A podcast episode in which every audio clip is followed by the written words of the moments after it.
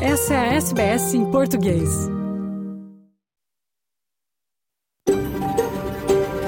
SBS, a world of difference. You're with SBS Portuguese on mobile, online and on radio. Essa é a SBS em português, no telefone, online e no rádio. Boa tarde, está começando o seu programa em português da SBS Áudio desta quarta-feira, 6 de setembro de 2023.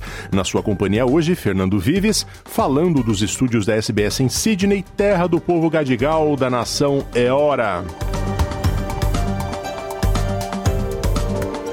Além das principais notícias do dia, traremos também Francisco Sena Santos, nosso correspondente em Lisboa, que fala sobre a exposição em São Paulo, que trata da famosa expedição de Fernão de Magalhães em 1519, um marco dos descobrimentos, mas pela perspectiva do colonizado e não do colono.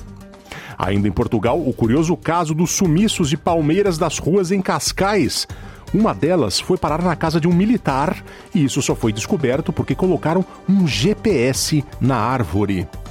Vamos falar também sobre as mudanças nas regras de imigração para a Austrália Ocidental e da piora de cenário para a compra de um imóvel na Austrália. Piorou muito e vai piorar mais.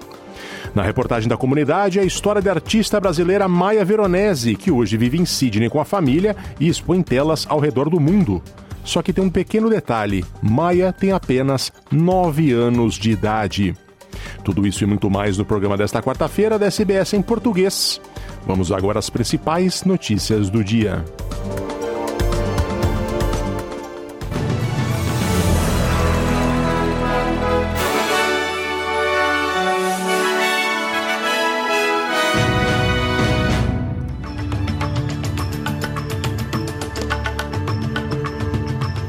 Os destaques do noticiário desta quarta-feira, na sua companhia, Fernando Vives.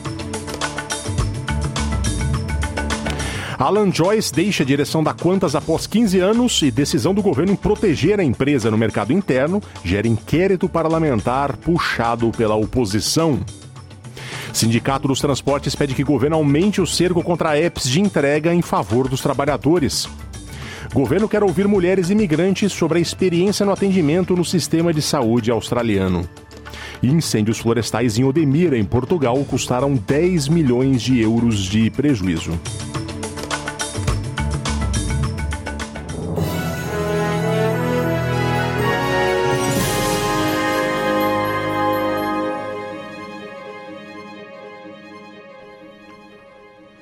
A Qantas segue dominando o noticiário australiano esta semana. O presidente executivo do grupo, Alan Joyce, anunciou a antecipação de sua aposentadoria em dois meses, após algumas semanas de notícia negativa para a companhia aérea. Em comunicado à AS, ASX, Alan Joyce diz que ficou claro para ele que o foco da Qantas precisa ser a renovação após 15 anos sob seu comando. Vanessa Hudson assumiu hoje o cargo de diretora-geral e diretora executiva do grupo.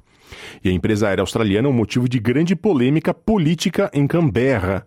Um inquérito parlamentar sobre a recente decisão do governo trabalhista de impedir a Qatar Airways de operar mais voos na Austrália está em curso, depois que a moção da oposição para estabelecer o inquérito foi aprovada no Senado pela diferença de um voto. O senador do Partido Nacional, Matt Canavan, diz que os trabalhistas e os verdes quase impediram o avanço do inquérito. Ele diz que o governo está do lado das grandes empresas em vez dos australianos comuns. Why is the Labor Party still running a protection racket for Qantas? Uh, I mean, people across the country have been screwed uh, by Qantas, but uh, the Labor Party seem to have a very cosy relationship with big business, with Qantas, and don't seem to be on the side of the Australian consumer right now. Uh, why didn't they vote for an inquiry? Uh, what have they got to hide here? O governo manteve-se firme na decisão contra a investida da Qatar Airways do mercado australiano, o que beneficiou a Qantas, mesmo depois de enfrentar a oposição de governadores do próprio Partido Trabalhista. A porta-voz da oposição para transportes, Bridget McKenzie, diz que o governo tem favorecido a Qantas em uma série de questões, citando o relacionamento do primeiro-ministro Anthony Albanese com o ex-chefe da empresa, Alan Joyce, e o apoio da Qantas à proposta da voz indígena ao parlamento como possíveis razões. Why have they doubled down? Is it because of Mr Albanese's personal and political strong relationship with not just Alan Joyce, but with Qantas as the flagship bearer for his Yes campaign? Why was Qantas, why was aviation ruled out of the government's competition review? And why did they reject the application for Qatar Airways, which we know would have put downward pressure on prices? O Sindicato dos Trabalhadores dos Transportes pede ao governo que forneça padrões mínimos e proteções para os trabalhadores de entregas. A entidade defende a pauta em nome de famílias de três entregadores de comida mortos em acidentes em Sydney. Um dos casos que o sindicato representa é a morte do trabalhador de, do Uber Eats, Burak Dogan, um estudante turco que foi morto enquanto andava de bicicleta elétrica em 2020. O Uber Eats recusou o pagamento do seguro porque Burak foi atingido fora de uma janela de 15 minutos após uma entrega ou cancelamento, que é o padrão da empresa. Isso negou à família de Dogan um benefício de 400 mil dólares mais despesas funerárias. Yavuz Sikar é tio de Burak Dogan. Ele diz esperar que as reformas da Fair Work Commission do governo, que exigem maiores proteções para os trabalhadores de entregas, sejam aprovadas no Senado. And we are hoping to get attention of whole Senate and parliamentarians uh, to, to get this legislation through. So at least next generation of these people who are working under harsh conditions so far will get better living conditions and more humanly conditions will will be applied and they can have better lives Defensores dos indígenas estão pedindo aos políticos que considerem os impactos na saúde mental do referendo da voz ao parlamento. Organizações de saúde mental, incluindo a Associação Australiana de Psicólogos Indígenas e também o Instituto Black Dog, estão a pedir aos políticos que assinem o que chamam de compromisso do referendo respeitoso. O compromisso é um conjunto de princípios para tentar encorajar uma conversa mais civilizada e inclusiva. O Black Dog Institute afirma que, à medida que o referendo se aproxima, os povos indígenas estão enfrentando mais violência online e isso está afetando o bem-estar social e emocional de muita gente. As entidades pedem que as pessoas tomem a iniciativa de reduzir os potenciais danos durante a discussão da proposta de referendo. O governo federal insiste em uma investigação formal sobre como a Austrália administrou a pandemia de Covid-19. Vários governos estaduais e territoriais realizaram inquéritos sobre a própria resposta à pandemia e uma série de especialistas e defensores de todo o espectro político e social, no início deste ano, fizeram apelos nos meios de comunicação para o inquérito federal. O ministro da Saúde, Mark Butler, diz que sempre foi sua posição e a posição deste governo realizar algum tipo de inquérito sobre o assunto. We intend to hold a deep inquiry into the management of COVID over the last few years. It would be extraordinary for a government to take any other position, and we'll announce the, the uh, terms of that inquiry in due course. O Departamento de Saúde e Assistência a Idosos australiano lançou uma pesquisa online sobre as experiências das mulheres com o sistema de saúde. A ministra adjunto, adjunta da Saúde e Cuidados ao Idoso, Jed Kearney, diz que o governo federal está empenhado em melhorar os resultados. Ela diz que o sistema é tendencioso contra as mulheres de muitas maneiras e muitas partilham suas histórias de negligência ou desconfiança no sistema. Kearney pede especialmente às mulheres imigrantes e refugiadas que se manifestem. Some of the barriers we know that we hear from women when they tell us their stories is that they are simply not believed, that they are accused of all sorts of terrible things if they prevent with pain, that the doctor has trouble diagnosing, that they are drug shopping, or that they are, to use a terrible term, hysterical, or that they're over anxious, when actually, in fact, there are serious medical conditions occurring. A crise no futebol espanhol, depois do título feminino na Copa do Mundo, continua. A Espanha demitiu o técnico da seleção que venceu a Copa do Mundo feminina no mês passado. Jorge Vilda era treinador desde 2015, mas era impopular entre as jogadoras por conta da disciplina muito rígida fora de campo. 15 atletas abandonaram o time antes da Copa do Mundo e apenas três delas retornaram para o Mundial da Austrália e da Nova Zelândia, na qual a Espanha sagrou-se campeã. Ele também aplaudiu o dirigente Ru Luiz Rubiales depois que ele se recusou a renunciar depois de beijar a jogadora espanhola Reni Hermoso forçadamente na boca na premiação da Copa. Depois, o técnico se arrependeu da opinião. A Federação Espanhola de Futebol não deu nenhuma razão pública para a demissão de Vilda. Ele será substituído por uma de suas assistentes, a Montse Tomé, que será a primeira mulher a ocupar o cargo.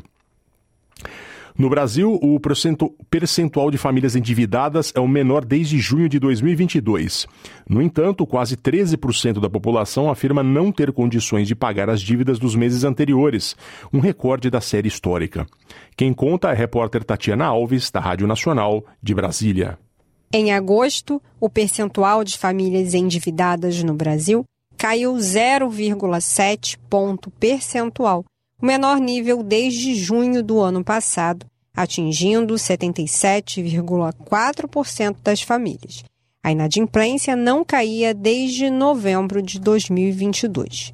Os dados são da pesquisa mensal de endividamento e inadimplência do consumidor da CNC, Confederação Nacional do Comércio de Bens, Serviços e Turismo. Mas apesar da queda no número de endividados, a inadimplência preocupa.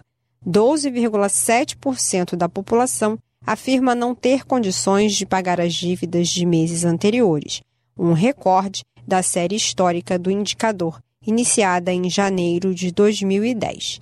A CNC estima que a proporção de consumidores endividados continuará a cair nos próximos meses, chegando a cerca de 77% agora em setembro com previsão de voltar a crescer no final do ano.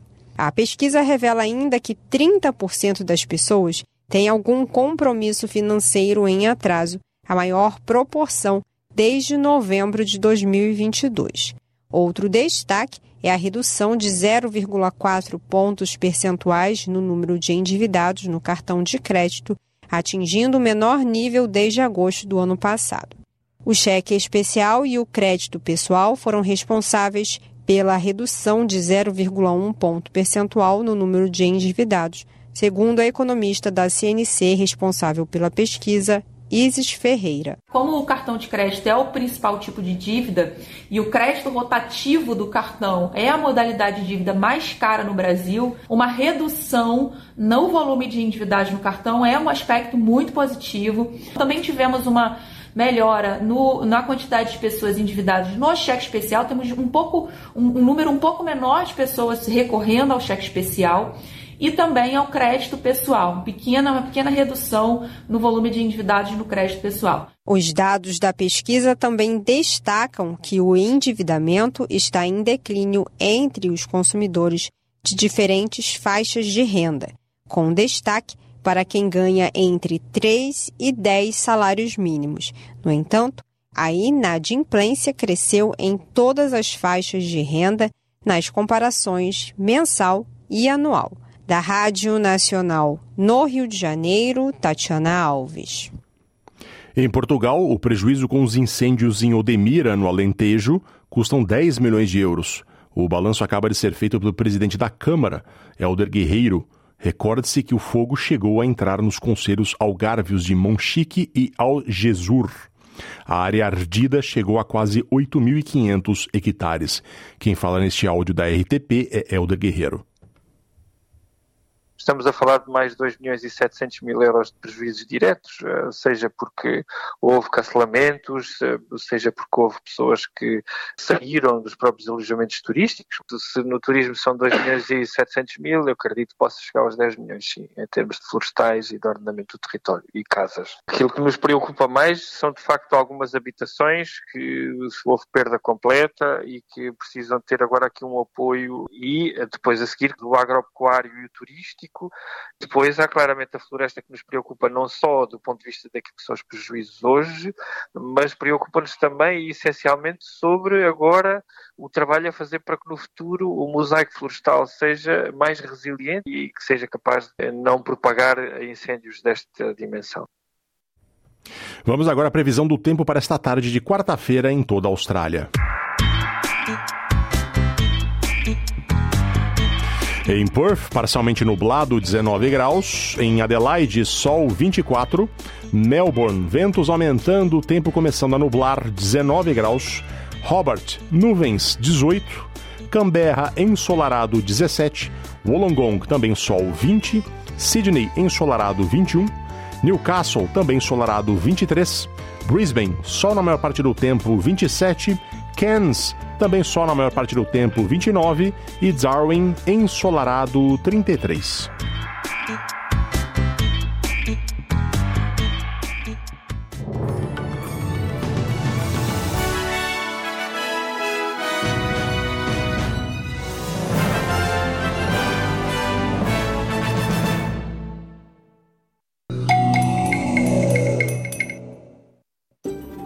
SBS em português no telefone, online e no rádio. Olá, eu sou Fernando Vives, estou ao vivo no estúdio da SBS em Sydney. Estamos com o programa em português nessa hora do almoço na costa leste aqui, ao vivo para quem ouve no dial da SBS 2 e na costa leste, na, na, perdão, na costa oeste da Austrália, estamos ainda no período da manhã, mas também ao vivo. Lembrando que se você, você também pode ouvir esse programa depois que ele vai ao ar ao vivo em podcast. O programa inteiro está disponível nos principais agregadores. Bom, Vamos conhecer agora a artista brasileira Maia Veronese, que hoje vive em Sydney com a família e expõe telas ao redor do mundo. Só que tem um pequeno detalhe: Maia tem apenas 9 anos de idade.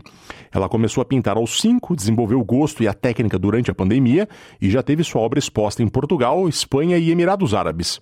Agora, Maia está a caminho da França para uma exposição. Conversei com ela e com a mãe Camila Veronese. É a reportagem que vocês ouvem agora. Desde junho deste ano, a comunidade brasileira em Sydney tem uma pequena integrante peculiar, ainda em fase de adaptação à vida na Austrália. Meu nome é Maia Veronese, tenho 9 anos, nasci em Nova Friburgo. No início foi muito difícil, porque eu ainda não sei falar inglês, mas eu gosto muito daqui, eu gosto bastante dos parques. E aqui é bem legal. Embora Maia seja uma criança que faz mil coisas que outras crianças também fazem, ela descobriu cedo um dom. Maia gosta de pintar e produz telas magníficas. Aos nove anos, seu trabalho já foi exposto em Leiria, em Portugal, Barcelona e Dubai. Este mês, telas de Maia Veronese e Marçal serão expostas em Houston, nos Estados Unidos, em outubro em Paris, num centro comercial ao lado do Museu do Louvre. A família vai de Sydney a Paris, com a viagem em parte custeada com dinheiro da venda de suas telas e em parte com o patrocínio de uma fintech brasileira. E tudo começou outro dia, quando Maia tinha cinco anos. Quem conta é a mãe dela, a psicóloga Camila Veronese. Então, a Maia ela tem 9 anos, ela nasceu em 2013. Ela começou a pintar com 7, mas ela pintou a primeira tela com 5 anos, no aniversário que a gente foi. E a tela ficou incrível, tem essa tela guardada até hoje.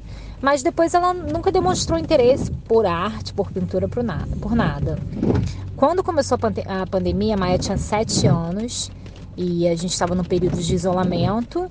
E aí ela começou a querer aprender a desenhar. Ela falou que queria desenhar. Do nada, assim, um dia ela falou: Ah, eu quero aprender a desenhar. Aí ela pegou o computador, botou no YouTube alguns vídeos de desenho, de técnicas de desenho e o primeiro desenho que ela fez foi um pica-pau e ficou incrível, ficou incrível, ficou perfeito. E eu, eu, ali a gente viu que a Maia tinha um dom pro desenho.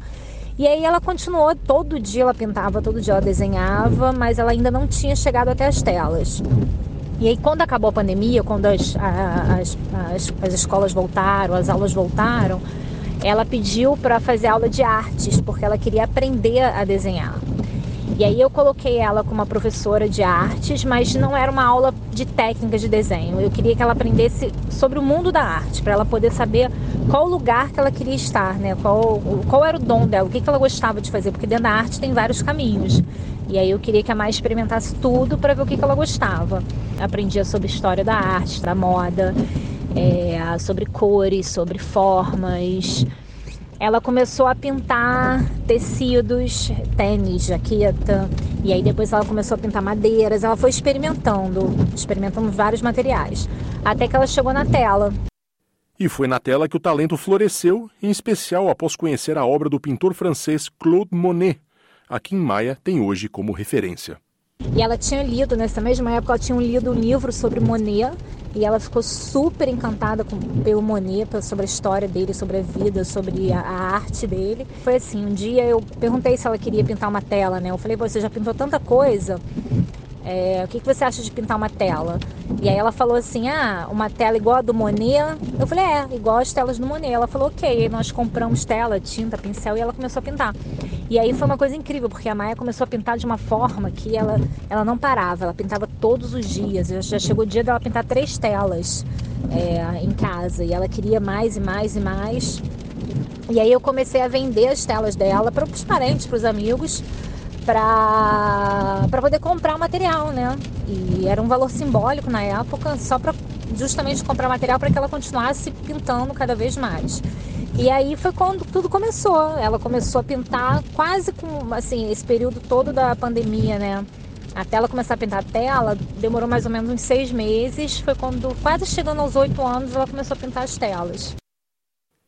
Camila Veronese ressalta que o talento de Maia surgiu sem uma referência artística na família. É como se tivesse brotado com ela.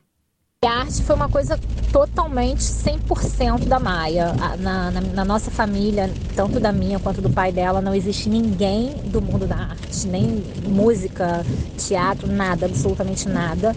Nós não éramos frequentadores de museus, de arte. Isso foi uma coisa é nato. A Maia, sei, acho que ela nasceu com essa coisa da arte dentro dela. E ela se dedica muito, né? Ela sempre se dedicou muito, ela sempre gostou muito de pintar, ela sempre pintou com muito, muito amor, muita paixão. E as coisas são muito naturais. A tela vem muito de forma natural. Perguntei a Maia qual é o seu processo criativo. Pelas palavras dela, é tudo muito intuitivo. Olha, eu, eu não tenho ideia assim na hora para pintar. Eu começo a pintar, começo pelo fundo e vou imaginando o que eu posso fazer. E ao longo do tempo, quando eu vou fazendo o quadro, eu vou pensando e vou fazendo, não tenho uma ideia assim do nada. Às vezes eu tenho uma ideia e faço ali direto, mas às vezes não, a maioria não. Maia, a mãe Camila e o pai Guilherme Marçal chegaram a Sydney em junho para tentar uma nova vida. A Austrália não é novidade para os pais, que já viveram no país antes de Maia nascer. Camila e Guilherme queriam que a filha vivesse no país que amam. Um dos motivos também da gente querer vir, além da gente já ter vivido aqui no passado e querer viver novamente aqui, foi mostrar para Maia o que é a Austrália, né? A gente queria que ela vivesse um pouco a Austrália porque uh, é um país incrível que a gente tem uma paixão. E a gente queria que a Maia aprendesse o inglês de forma fluente, o que ela não ia conseguir no Brasil e também vivesse um pouco da arte né, da, da Austrália, que a Austrália é um país muito rico em arte, cultura, arte. Para Maia vai ser muito bom ela vivenciar tudo isso aqui, tanto para o futuro dela como para a vida pessoal dela. Embora estejam a menos de três meses em Down Under, Camila entende que a obra de Maia já está sendo influenciada pela nova terra. Ela já está produzindo algumas telas e as telas novas que ela produziu já tem a, a, a, já, já tem a, inspiração na Austrália. Ela tem usado muitas cores da Austrália, né? Que é o vermelho, o laranja, o amarelo, aquele azul do céu, o preto. Então a gente entendeu que aqui ela ia viver uma coisa nova e isso poderia ajudar muito ela nessa, nessa na, na, no amadurecimento, né? Tanto artístico quanto pessoal. E é isso, é por isso que a gente está aqui agora e a gente pretende ficar, nossa ideia é ficar. Como ouvinte imigrante da SBS provavelmente sabe, deixar tudo para trás para iniciar uma nova história na Austrália é uma experiência que tem muitos soluços. Camila conta que Maia ainda sofre com adaptação, em especial por conta da língua. Bom, a adaptação é sempre muito difícil, né, para todo mundo. E para Maia eu acredito que está sendo bem mais difícil, porque ela é uma criança, ela teve uma vida fora daqui, né? Tem a família, tem os cachorros, ela sente falta de todo mundo, dos amigos.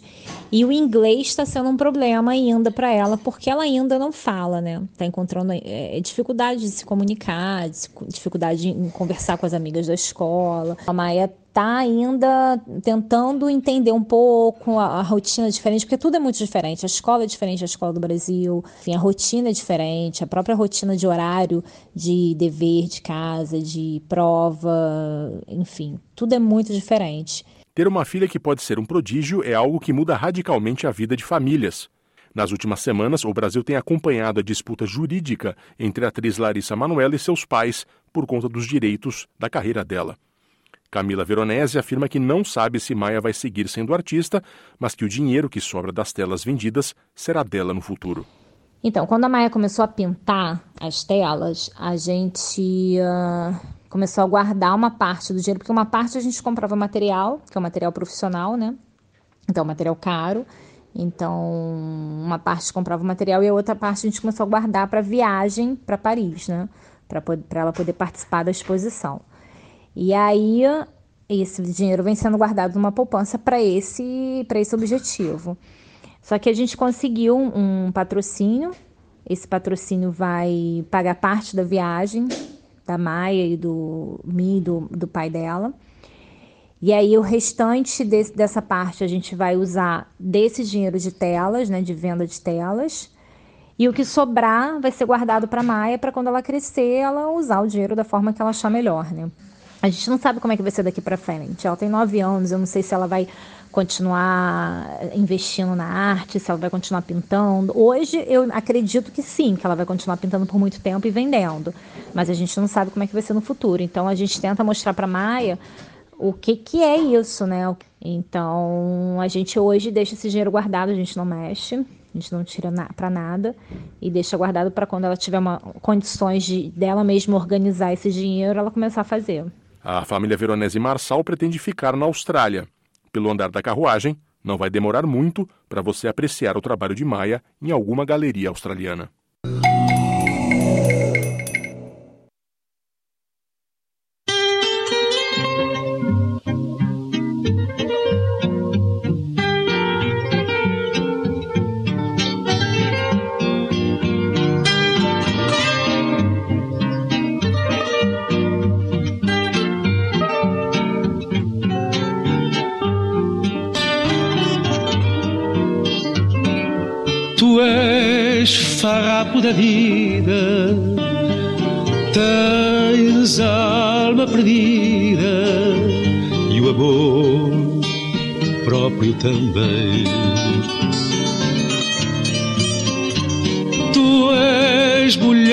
Desprezada, não, não amas, nem és amada, não és filha de ninguém vives para enganar todo mundo. Rico, pobre ou vagabundo, o nome próprio não tem.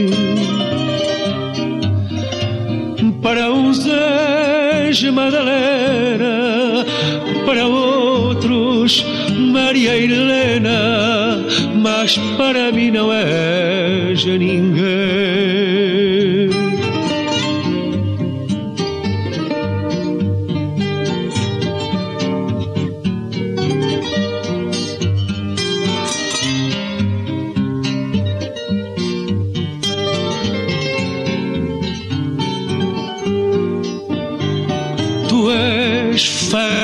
Da vida tens alma perdida e o amor próprio também. Tu és a mulher desprezada, não, não amas, nem és amada, não és filha de ninguém. Tu vives para enganar todo mundo, rico, pobre ou vagabundo, o nome próprio não tem. Para uns és Madalena, para outros Maria Helena, mas para mim não és, não és, não és ninguém.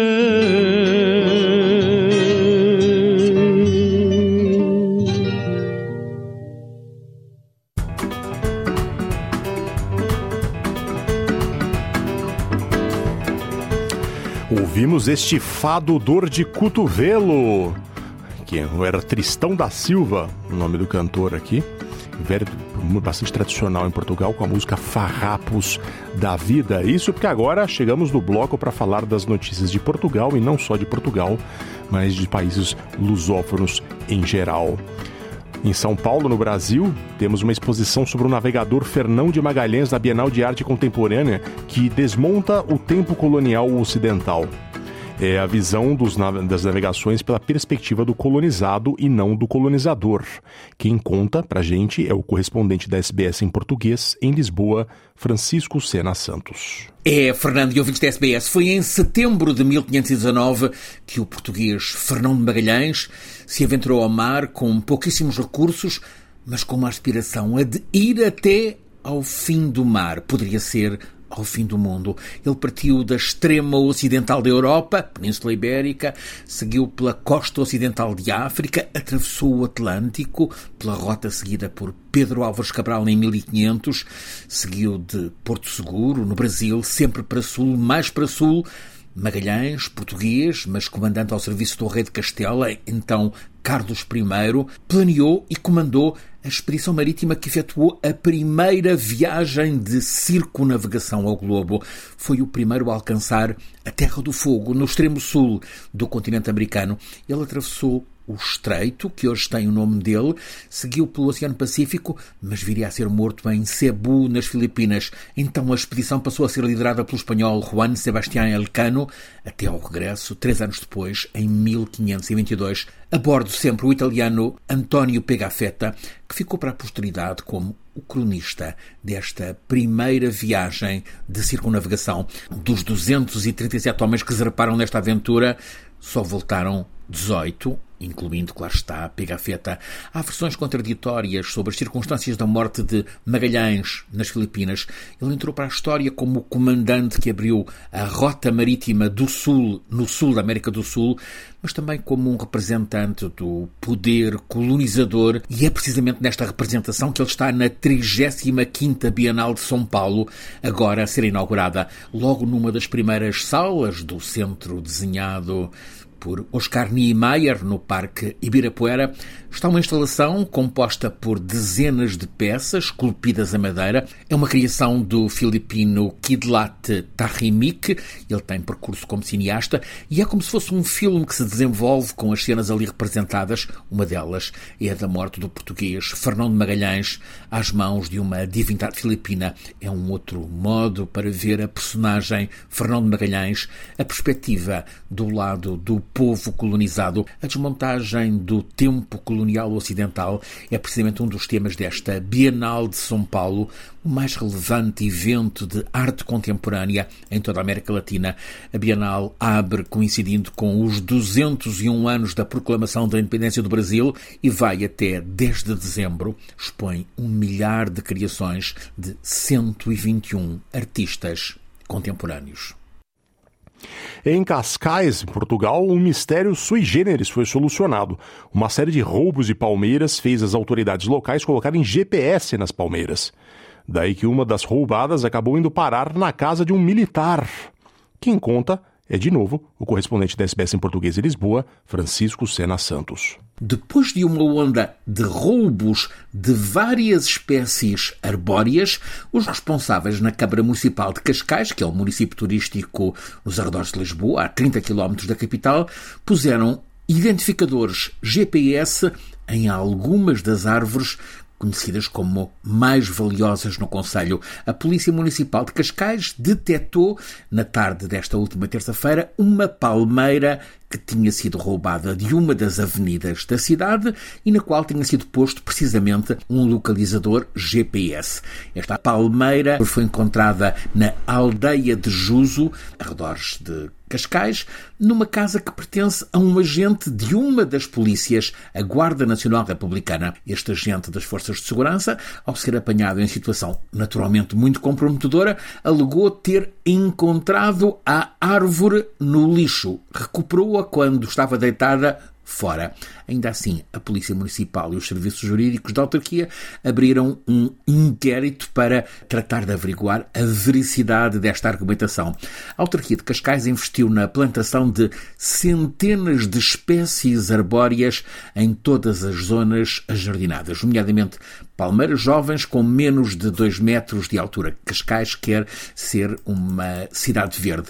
Ora, Passado pouco tempo da requalificação, os funcionários do município notaram que tinham sido roubadas várias espécies arbóreas, nomeadamente palmeiras, bem como uh, programadores de rega das árvores. Isto é o que conta ao Jornal Público um dos autarcas de Cascais. Há menos de três meses, os responsáveis por este município, Cascais, decidiram plantar novas plantas e árvores para substituir aquelas que tinham sido roubadas, muitas. Só que desta vez decidiram pôr localizadores GPS em algumas das espécies eh, mais valiosas, como as tais palmeiras, bem como em alguns programadores da rega.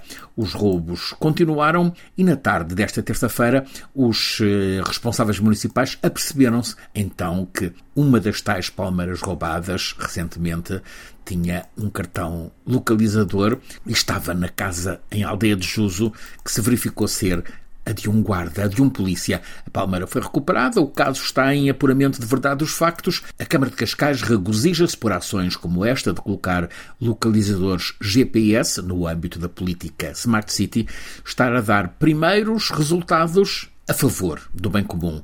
A palmeira volta a ser de todos. Em Moçambique, um programa das Nações Unidas lidera projeto de restauração hidrológica na província de Gaza. Cerca de 120 hectares de ecossistemas foram restaurados. Moradores voltaram a capturar peixes e caranguejos. A matéria da ONU News de Maputo. Tudo começou após as cheias de 2000, quando o ciclone Eline, que atingiu Moçambique em fevereiro daquele ano, destruiu cerca de 60% dos mangás que rodeavam o estuário do rio Lipopo. Foram 400 hectares afetados pelo desastre natural. Durante 45 dias, os mangás ficaram submersos. Por causa da carga de água doce, as plantas não sobreviveram. As comunidades sentiram a diferença na disponibilidade de recursos como lenha, madeira, caranguejo e peixe. Mas dez anos depois, o Centro de Desenvolvimento Sustentável visitou o local.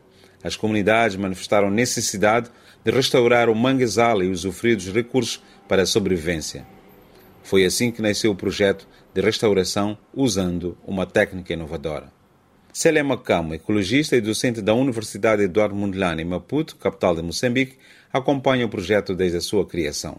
Este projeto foi uma escola, um laboratório. Seguiu uma técnica que é a restauração hidrológica. Além de fazer suplantio, fez-se uma abertura de canais dentro da floresta. Estes canais permitem que a água entre para dentro da floresta e traga sementes que então vão se estabelecer onde for mais adequado. A técnica da restauração hidrológica é muito mais eficiente, permite que a floresta restaurada tenha uma estrutura, um desenvolvimento muito mais parecido com de uma floresta natural. O projeto, liderado pelo Programa das Nações Unidas para o Ambiente e financiado pelo Fundo Global para o Ambiente, tem como objetivo revitalizar os manguezais do distrito, muitos dos quais foram vítimas de exploração madeireira e dos ciclones. A integração da comunidade é outra forma de chamar a atenção para a melhor proteção dos manguezais face à intervenção humana. Porém, a ecologista defende que o trabalho deve ser coletivo e integrado. Mas a consciencialização sozinha não é suficiente. Tem de realmente haver alternativas, tanto de fontes de renda como de recurso. Desafio como biólogo e como ecologista é encontrar esse equilíbrio. Como fazer para produzir mudança de comportamento nas comunidades. Mas às vezes não é só nas comunidades. É preciso também envolver, por exemplo, autoridades, até fazedores de políticas e de gestores, porque abordagens diferentes vão produzir resultados diferentes. A outra forma adotada pelo projeto para a preservação dos manguezais no distrito de Maielene, a cerca de 200 km de Maputo, envolve 22 mulheres no esforço para replantar árvores de manguezais e obter meios alternativos de sobrevivência das comunidades. Com o financiamento da UNEP, está a fazer produção de mel do mangal, está a fazer criação de porcos e tem uma cooperativa de pesca, onde estão integradas mulheres. A cooperativa ainda está em formação, não está, não está totalmente pronta. Já foram adquiridos três congeladores, por exemplo, e a intenção da cooperativa de pesca é melhorar a qualidade do processamento do produto pesqueiro para que ele tenha um valor mais elevado no, no mercado. Então é um projeto que tem todas as componentes essenciais para a sustentabilidade a longo prazo. A costa da África, com cerca de 30 mil quilômetros, é vulnerável e enfrenta riscos decorrentes da subida dos mares e das condições meteorológicas extremas.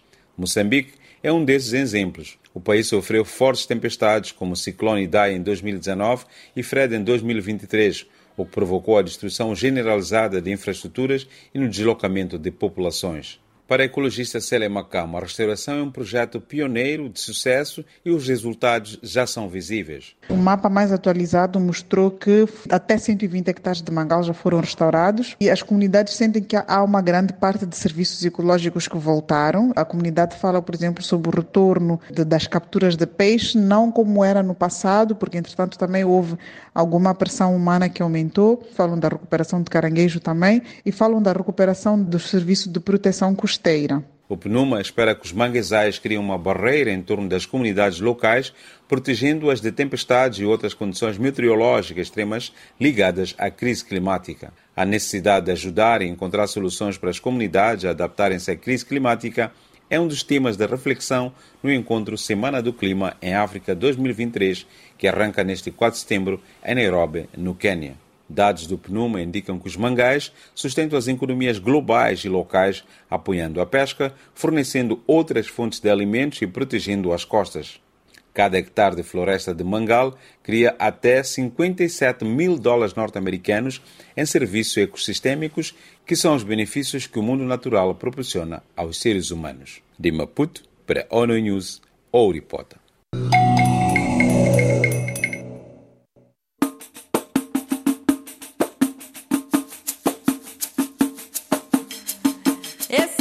Esse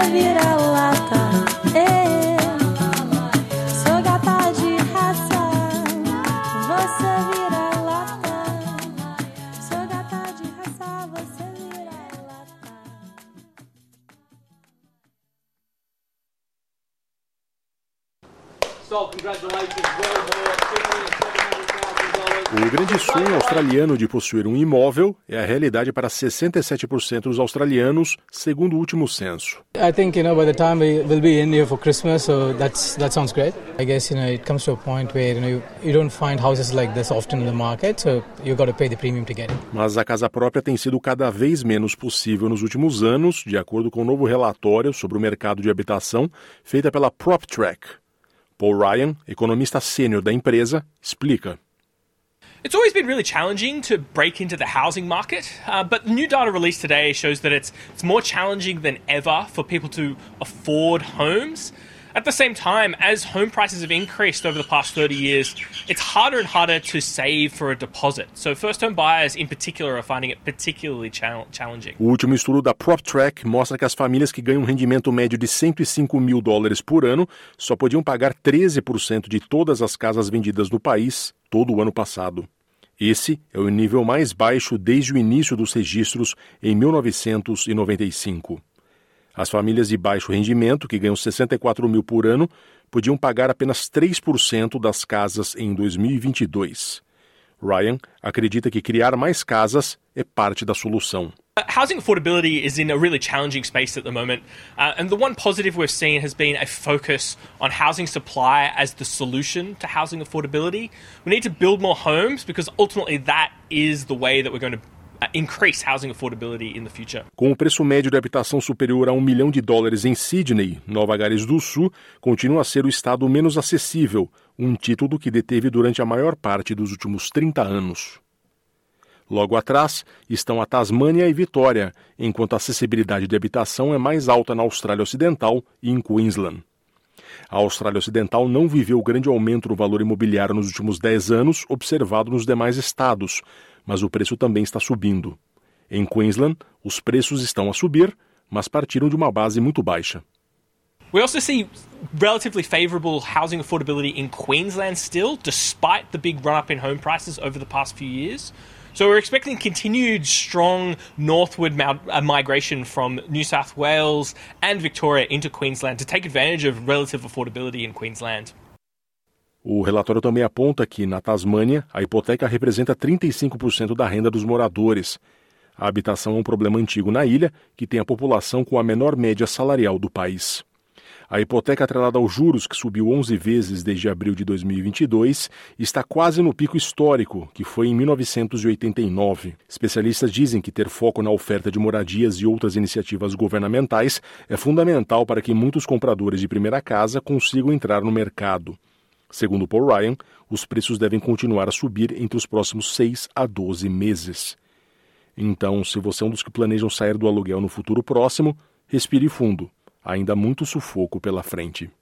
O governo da Austrália Ocidental revelou recentemente vários ajustes ao seu programa de imigração destinados a agilizar a imigração qualificada. De acordo com o governo de WA, o programa de imigração nomeado pelo Estado, o SNMP, na sigla em inglês, prioriza imigrantes qualificados que já residem no Estado, mas também abre espaço aos de outros estados e do exterior. Nossos colegas da SBS Indy conversaram com Karen Ho, diretora-geral do Departamento de Treinamento e Desenvolvimento da Força de Trabalho do Estado. Segundo ela, embora o Departamento de Assuntos Internos da Commonwealth, ou seja, do governo federal, seja responsável pelo programa de imigração da Austrália e também pelo processamento e concessão de pedidos de visto, o programa estadual permite que o governo de WA direcione suas prioridades para a imigração qualificada dentro dos parâmetros definidos pelo governo federal. Através do SNMP, os estados e territórios podem nomear imigrantes qualificados elegíveis para dois vistos. O visto Skilled Nominated, o subclasse 190, que é um visto permanente, e o visto Skilled Work Regional, provisional, subclasse 491, que é um visto temporário que pode levar a um visto permanente caso certas condições forem atendidas. Em 2022-23, o governo estadual fez alterações temporárias no programa de imigração.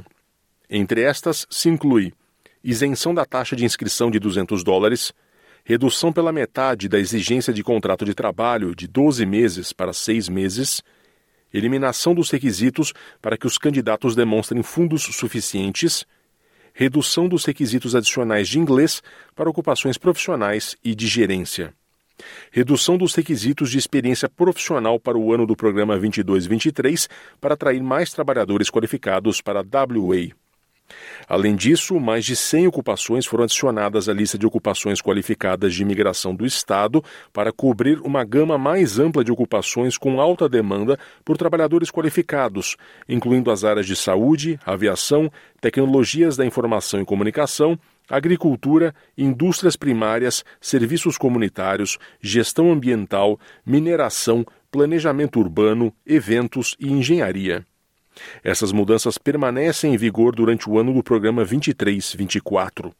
Para o período 23-24, alterações adicionais aos critérios de imigração foram anunciadas pelo governo estadual. E elas são: dispensa da exigência de fornecer um contrato de trabalho de seis meses para requerentes de visto subclasse 190 para ocupações de construção. Priorização de convites para candidatos na Austrália Ocidental para reter trabalhadores qualificados no Estado. Candidatos residentes no restante da Austrália e no exterior serão classificados igualmente priorização de convites para indústrias com demanda crítica por trabalhadores qualificados, incluindo ocupações de construção civil, saúde e medicina, ensino, turismo e hospitalidade. Atualmente, o tempo de processamento para a nomeação do Estado da Austrália Ocidental é de 28 dias úteis a partir do momento em que o pedido apresentado é considerado pronto para decisão. Em 22-23, WA nomeou 8.140 imigrantes, esgotando a cota de vagas alocadas pela Commonwealth.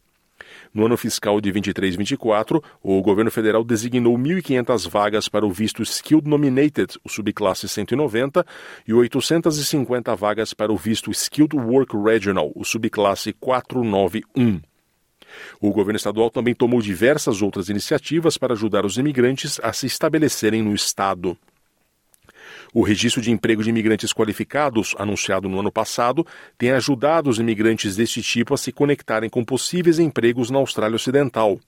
O site Migration WA foi recentemente aprimorado e ajuda os imigrantes a acessar informações importantes. Além disso, o Estado também lançou o programa Skilled Migration Job Connect de 4,25 milhões de dólares, que visa remover barreiras e conectar imigrantes recém-chegados a empregos no Estado. O programa inclui apoio financeiro de até 7.500 dólares para que imigrantes qualificados realizem avaliações de competências, formação em áreas onde há lacuna laboral e cumpram os requisitos de licenciamento profissional, ajudando os recém-chegados a encontrar emprego em profissões relacionadas às suas qualificações, competências e experiência formal no estrangeiro. O novo programa de subsídios para vistos de construção, no valor de 11 milhões de dólares, é outra iniciativa que fornece subsídios de vistos direcionados para atrair trabalhadores qualificados para a indústria de construção do Estado. Portanto, se virar um residente permanente no estado que tem Perth como metrópole é um objetivo seu, fique atento e se aprofunde nas mudanças que estão acontecendo. Voltando ao vivo dos estúdios da SBS em Sydney, duas notícias que interessam as comunidades brasileiras. No último fim de semana ocorreu o primeiro voo da Latam Airlines de Santiago a Melbourne desde a pandemia. Agora são três voos semanais na rota considerada mais curta a ligar a América do Sul e Austrália, e o voo geralmente feito em menos de 14 horas. Segundo a empresa aérea, esta rota transporta mais de 80 mil pessoas por ano. As rotas via Santiago fazem da capital do Chile o principal hub de ligação entre os demais países do Cone Sul com a Oceania. E agora para a comunidade brasileira de Sydney, neste próximo domingo, 10 de setembro, os Canarinhos, grupo que todo domingo joga futebol há mais de 50 anos no Centennial Park, organizará a tradicional Copa Independência para comemorar o 7 de setembro. O torneio ocorre durante o dia todo e terá início às 11 horas da manhã no Brazilian Fields do Centennial Park.